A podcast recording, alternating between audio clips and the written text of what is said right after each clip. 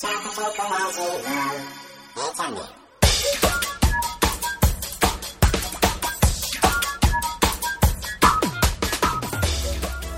んにちは、佐藤あかりです。今日もちょこちょこラジオを聞いてくださってありがとうございます。この番組では、このままこの先もずっと今の生活を続けるのはちょっと違うかなと感じていらっしゃる方のために、かつて同じように思われたことがあって、そこから仕事と働き方を変化させてこられ、今、生き生きと自分らしさを発揮して、輝きを放って毎日を送られている方をお招きし、その変化の過程をお尋ねするキャリアインタビューをお届けしています。今日は、彩りの魔法使い、森彩香さんをお招きしています。森彩香さんは、彩りとファッションで、その人の本質、えー、引き出して輝かせるのがとてもお得意な方です。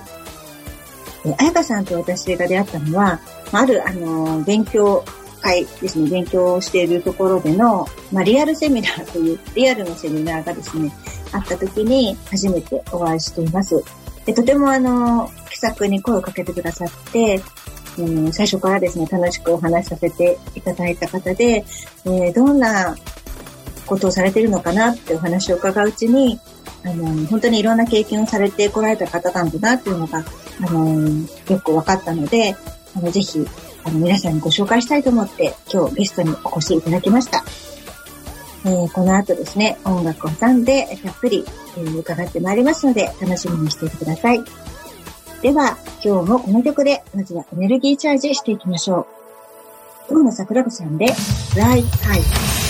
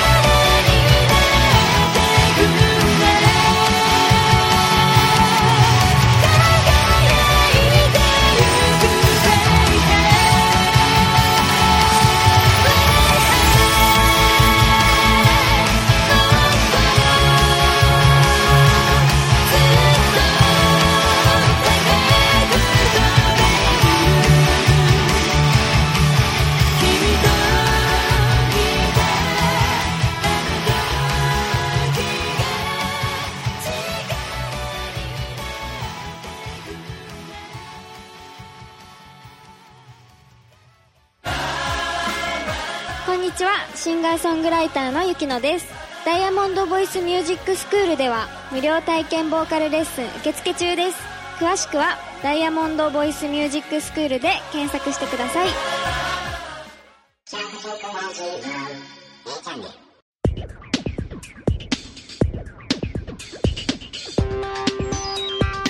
はい。えー、では、それでは早速、今日のゲストの森彩香さんをお招きしたいと思います。えー、彩香さん、今日はどうぞよろしくお願いします。よろしくお願いいたします。はい。えー、っと、彩香さんにはね、うん、いろんな話を伺えたらなって本当に楽しみにしてるんですけども、まあ、あの、こちらのライフキャリアインタビューということなので、まずじゃあ、その、将来のお仕事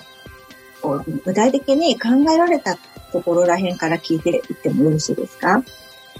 はい。そうですね。私自身は、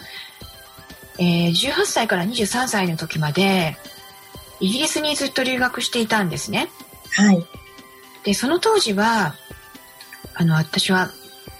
アメリカが大好きだったので、もう、映画の、その、字幕を作る人、その当時、戸田夏子さんでね、はい、その字幕スーパーを作る先駆けとなった方が大活躍されていた時で、はい、あ私もこういうふうに映画の字幕を翻訳できるようになったらいいななんていうふうなことを考えて留学したんですけれども、うん、それが途中からですねドキュメンタリーを作りたいっていうふうに変わって、はい、でイギリスで実はドキュメンタリーを作るお勉強を3年間して合計5年間ねイギリスに住んで大学も卒業して帰国したのが23歳の時だったんですけれども、はい、なのでその時は実はドキュメンタリーのディレクターになりたいと思って日本に帰国したんですよね。はい。じゃあ実際どっか受けられたりとかしたんですか？そうですね受けましたけれどもことごとく落ちましたし、あとですねやはり日本に住んでいなくて帰ってきたのが6月だったので、もう完全に就職活動っていうのがあ るんでそのなんか日本だとテレビ局とかに行くんですか？受ける。そうですそうです。それで、あの受けたりもしたんですけれどももうやはりもう全然話にならず、でそうこうしているうちにその当時1993年当時というのがうん、ドキュメンタリーの、まあ、いろいろなテレビ局が作ったドキュメンタリーのやらせというのが発覚して、いわゆる本当に起こったことではないことを人にやらせて、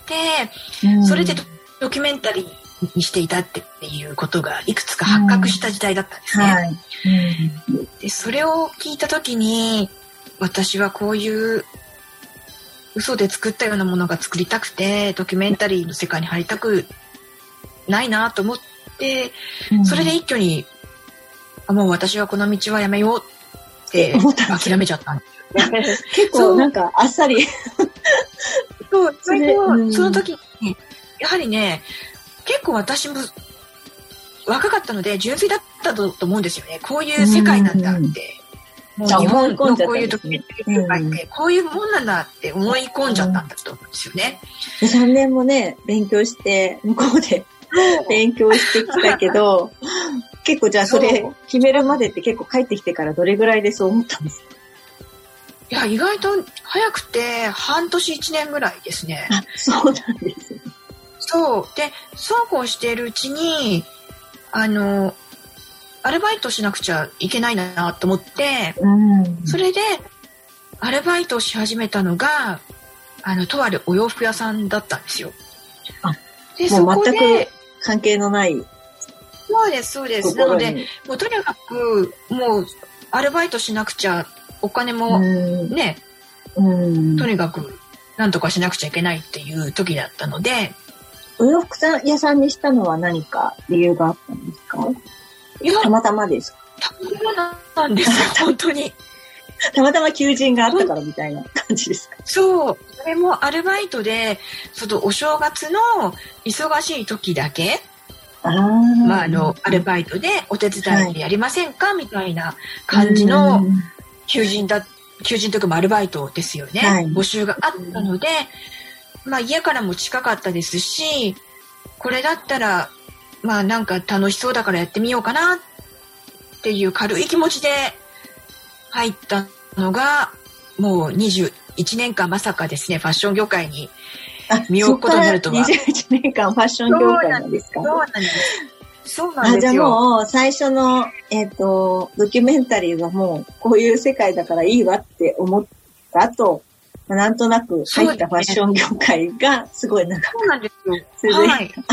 そうだったんですか？はい。でそのアルバイトは1週間ぐらいだったところからどう、どうなったんですか？そうですね。あの、そのアルバイト先が、あの、とても高級な、あの、女性の不私服を売るお店だったんですね。で、そこが、まあ、すごく厳しい店長さんがいらっしゃって、もう、まあ、とにかくまあ厳しかったんですよ。それだったんですけれども、それなりに私も楽しんで仕事をさせていただいたんですよね。うん1週間10日ぐらいでしたけれども。うん、何が一番楽しかったです？そうですね。あの、いろいろなお客様とお話ができたりとか、うん。うん、そういうことが、私多分ね、小さい頃からおしゃべりだったんですよね。だから、人とお話するのは楽しい。そう楽しいうん。いうのと、なるほど。うん。あとやはり知らない世界にうん身を置くことがとても楽しかったんだと思います。うんじゃあそれで一週。間耐えて。そう、もう、結構ね、結局な、結局なんだかんだ言って1週間以上いたと思いますね。うんなんだかんだ延長で1ヶ月弱になったのかなと思うんですけど、今となって考えてみると。それはなんかきっと売り上げも良かったんですね、きっとね。いや、まあでもあの、ね、お店も忙しかったうん時代だったし、人手も足りなかったっていうのもあったと思うんですけれども、うんでそこで、なんか私が楽しそうに働いてる姿をうん見ていた隣のお店の方が、うん。働きませんか？って え、そうなんですか？で、じゃあ、え、そうなんですか？すごいですねそう。なんですよ。そうなんです。だから結局そこのお店にそのままアルバイトからうん。身を置いたわけではなく、なく、また他はのお店の方に声をかけていただいて、い。はい。でそこでまた数ヶ月アルバイトをしてっていうことをやっているうちに、まあね、デパートの中だから、いろいろなお友達が、ね、近くのブランドの方とか、お友達ができて、うん、休憩室なんかでね、お会いしたりとかするときに。で、その時に、まあ、とある、まあ、大手のアパレル、まあ、オマとかシヤマという会社だったんですけれども、うん。こちらで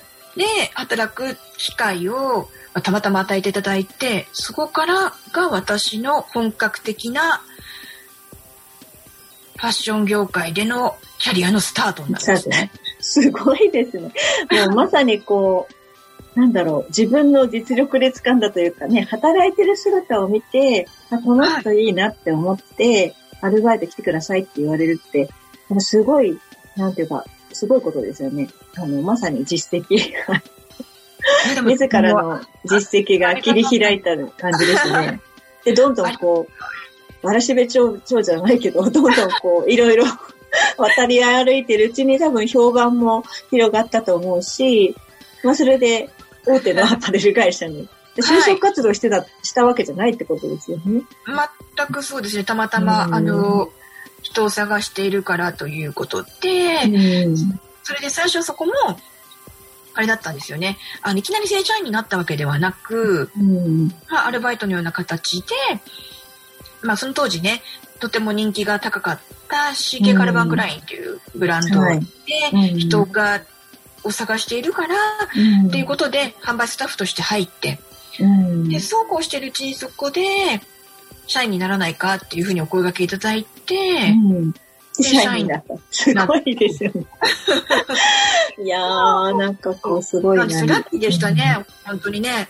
いや、でもそれは本当に、あやかさんのね、あのー、その、お人柄とか、やっぱ働楽しそうに働いてることとか、まあ当然実績もあったでしょうし、そういうのをちゃんと見てるわけですから、もう確実ですよね。あの、取る方も安心ですよね。あの人はそこで働いてる、あの、人だよねって言って。あそうなんですか。で、じゃあそこに至る間に、その、例えばそのロンドンで3年勉強したね、ドキュメンタリーをやっぱりやってみたいとか、そういうこ迷いとかはなかったんですか、ね、ああ、そうですね。私、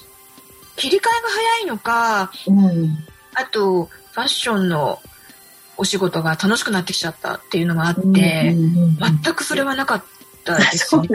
はい、もちろんあの先輩でね、あのテレビ業界に就職された方ももちろんいらっしゃいますし、そういう方がほとんどだったんですけれども、私の中でのそちらにやっぱり行きたいっていう思いが、そこで湧き上がるということはなかったんですよね。そうなんですね。はい。じゃあ、あの、声かけいただいたところでも、まあ、力を発揮して、まあ、いよいよ正社員になってくださいと言われて、はい、正社員としてファッション業界でのキャリアをスタートするというところまで今お話を伺いました。じゃあ、あの、この後ですね、2曲目を挟んで、またそこからどんな風に、えー、キャリアが発展していったのか伺っていきたいと思います。はい。2曲目は、帯義行さんで、愛と勇気と魔法石。このまま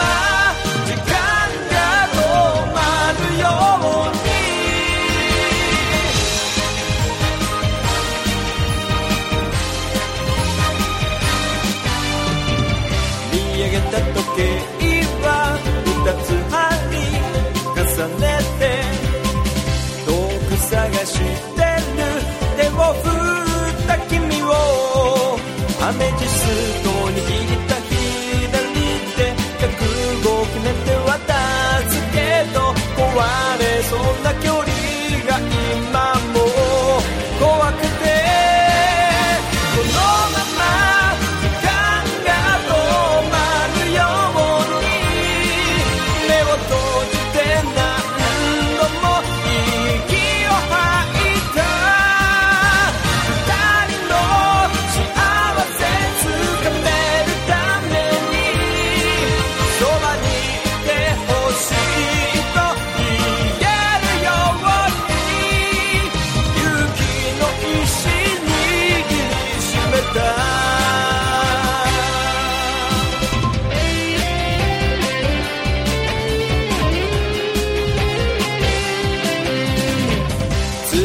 ない毎日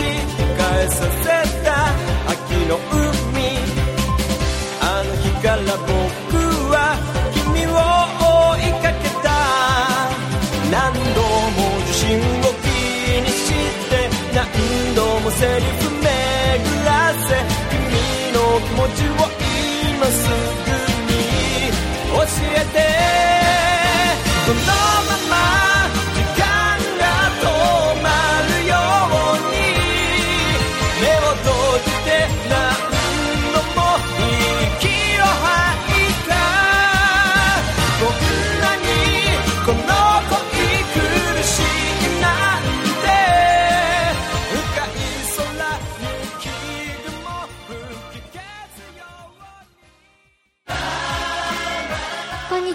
シンガーソングライターのゆきのです。ダイヤモンドボイスミュージックスクールでは無料体験ボーカルレッスン受付中です。詳しくはダイヤモンドボイスミュージックスクールで検索してください。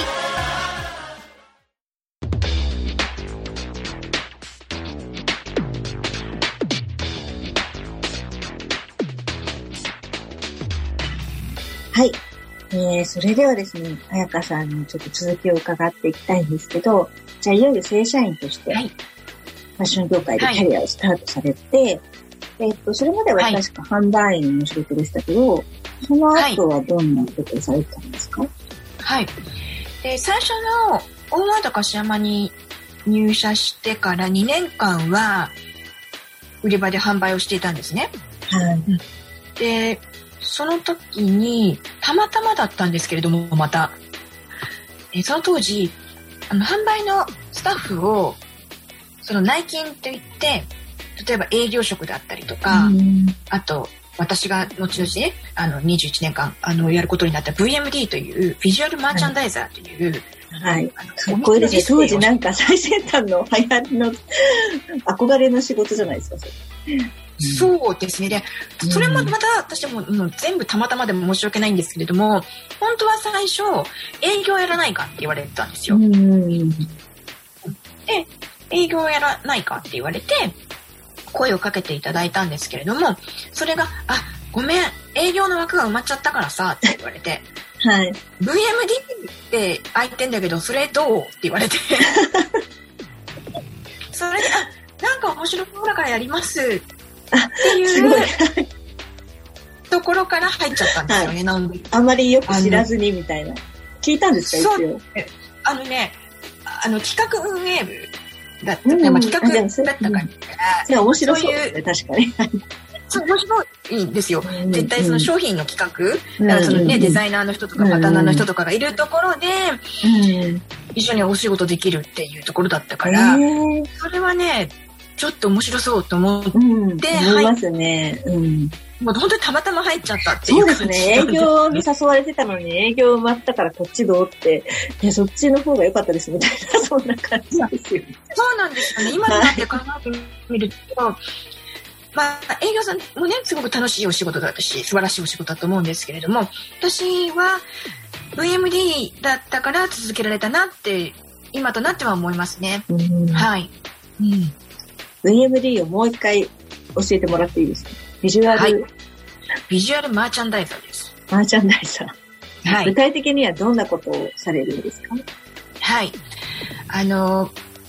そのブランドのうん。ディスプレイですね。店舗うん。のディスプレイであったりとか、あと、はい商品の展示会に、シーズンごとにね、展示会っていう、あの、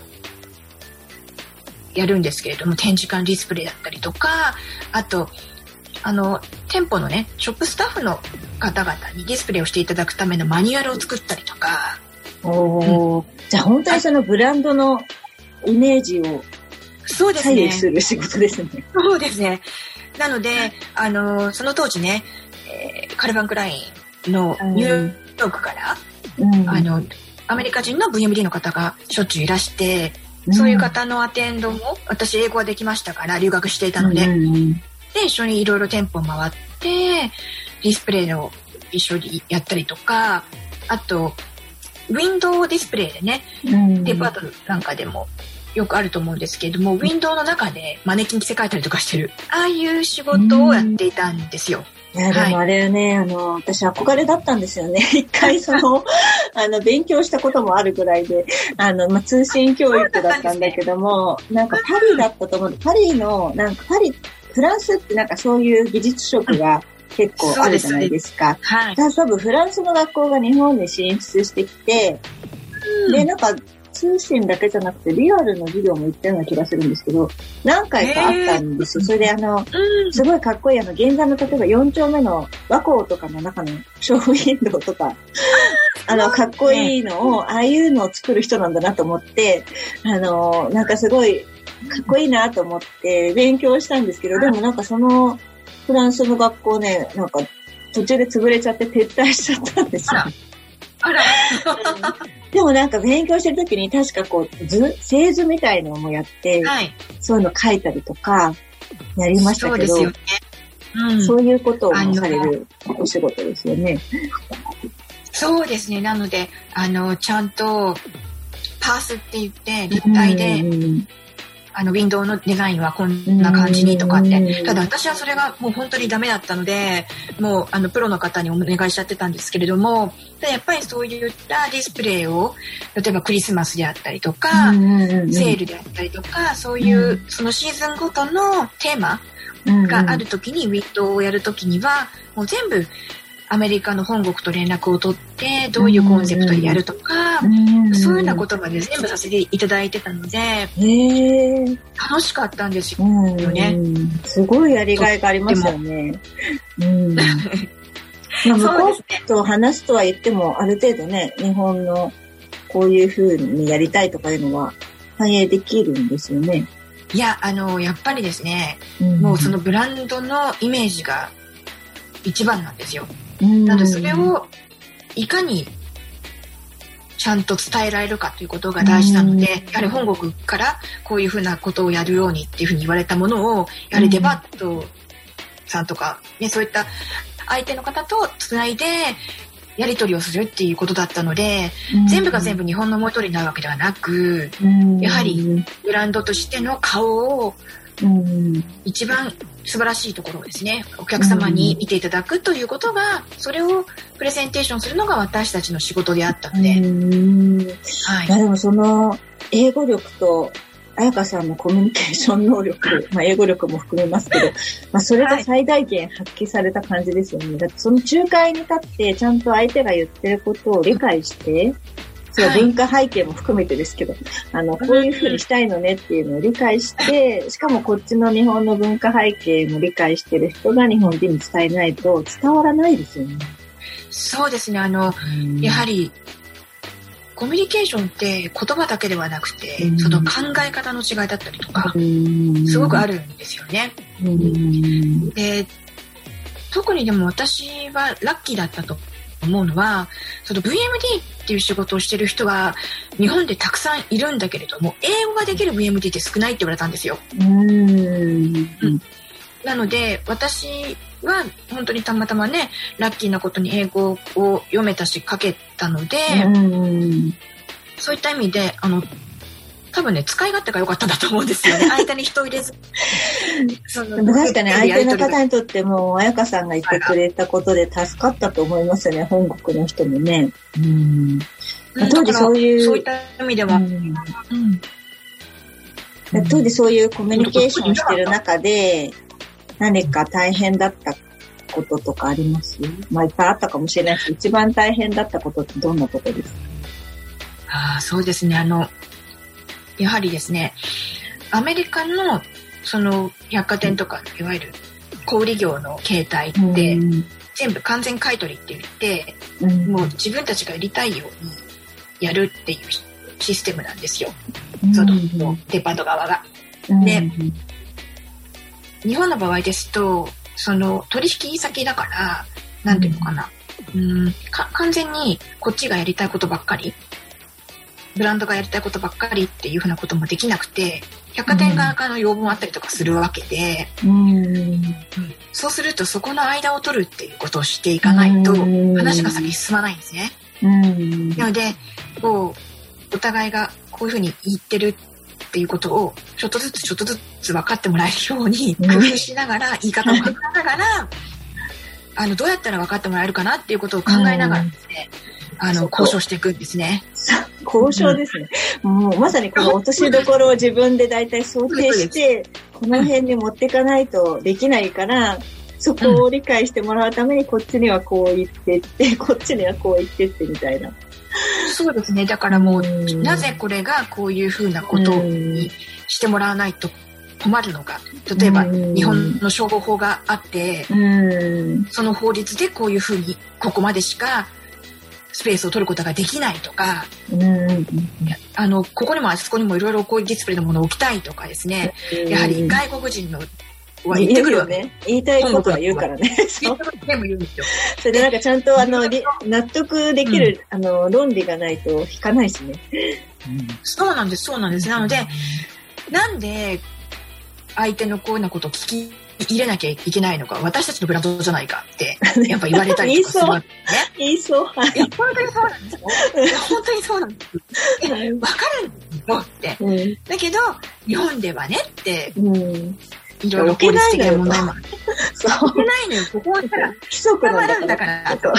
そう。とか、いろいろあるので、もうその辺も、もう、いろいろと説明をしながら。うん。だから本当にね、いろんな意味で、ああ、なんでこうやって分かってくれないんだろう、どうやったら分かってくれたのっていつも試行錯誤しながら。はい、やってましたね。ねそうですね。いや、でもそれはなんかちょっとわかります。私、今ちょっと、やっぱり外国人とも一緒に仕事をしてるので、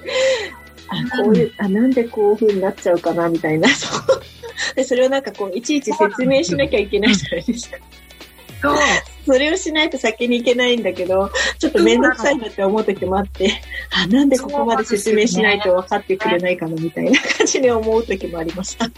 そうなんですよ。だからもうね、もう、お国柄っていうのもあるじゃないですか。すね、アメリカ、ね、たまたまカルバンクラインでスタートして、私そこでカルバンクラインには4年間お世話になって、その後、私はイタリアのマックスマーラ系のブランドに転職したんですね。うん、なんかちょっとね、こっからまたどんどんいろんな話が聞けそうなんですけど、ちょっと今日はここまでということで、えっ、ー、と、ちょっとさん、そのイタリアブランドに行ってからのお話は、えっ、ー、と、次回、ぜひ、ゆっくりまた伺わせていただきたいと思います。はい。えっ、ー、と、森彩香さんですね、今日は本当にあっという間だったんですけど、楽しいお話をありがとうございました。どうもありがとうございました。ありがとうございました。は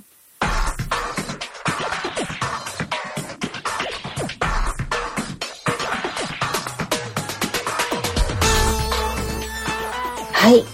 えー、森彩香さんのキャリアインタビュー第1回をお聞きいただきました。いかがでしたでしょうか？えー、どんどん向こうからね、チャンスがやってきて、展開していくようなえー、そんな風に、あのー、聞こえた方もいらっしゃるかなと思うんですが、まあ、そういう流れにね乗っているような展開の仕方ができた理由として私は3つのことがあるのかなと思いながら聞いていました。一つは、えー、その時にやろうやるって決めたことに対して全力でまっすぐに向かってるっていうことです。